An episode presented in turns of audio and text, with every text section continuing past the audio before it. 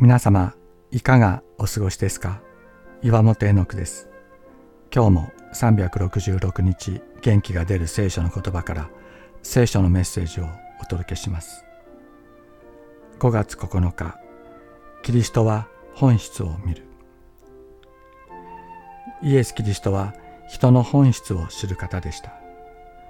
罪人と呼ばれ汚れた者と呼ばれる人がいてもそれがその人の本質ではないということを深く知るのがイエス・キリストでした。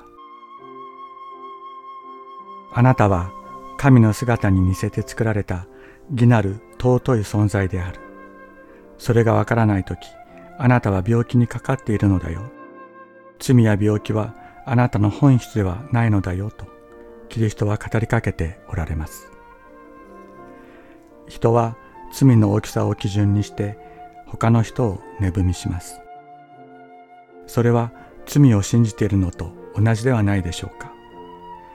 キリストは罪を基準に人を見たりなさいませんでした。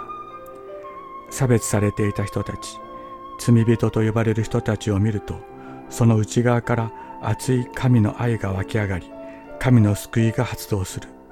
それがキリストだったのです。そして失われた一人一人の尊厳を回復していかれました。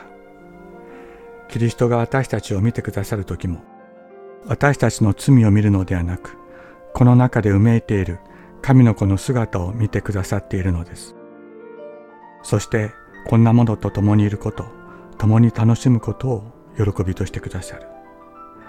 私たちもキリストの愛によって癒され、満たされ、同じ愛に生きるものでありますように。これを聞いてイエスは彼らにこう言われた。医者を必要とするのは丈夫な人ではなく病人です。私が来たのは正しい人を招くためではなく罪人を招くためです。マルコの福音書2章17節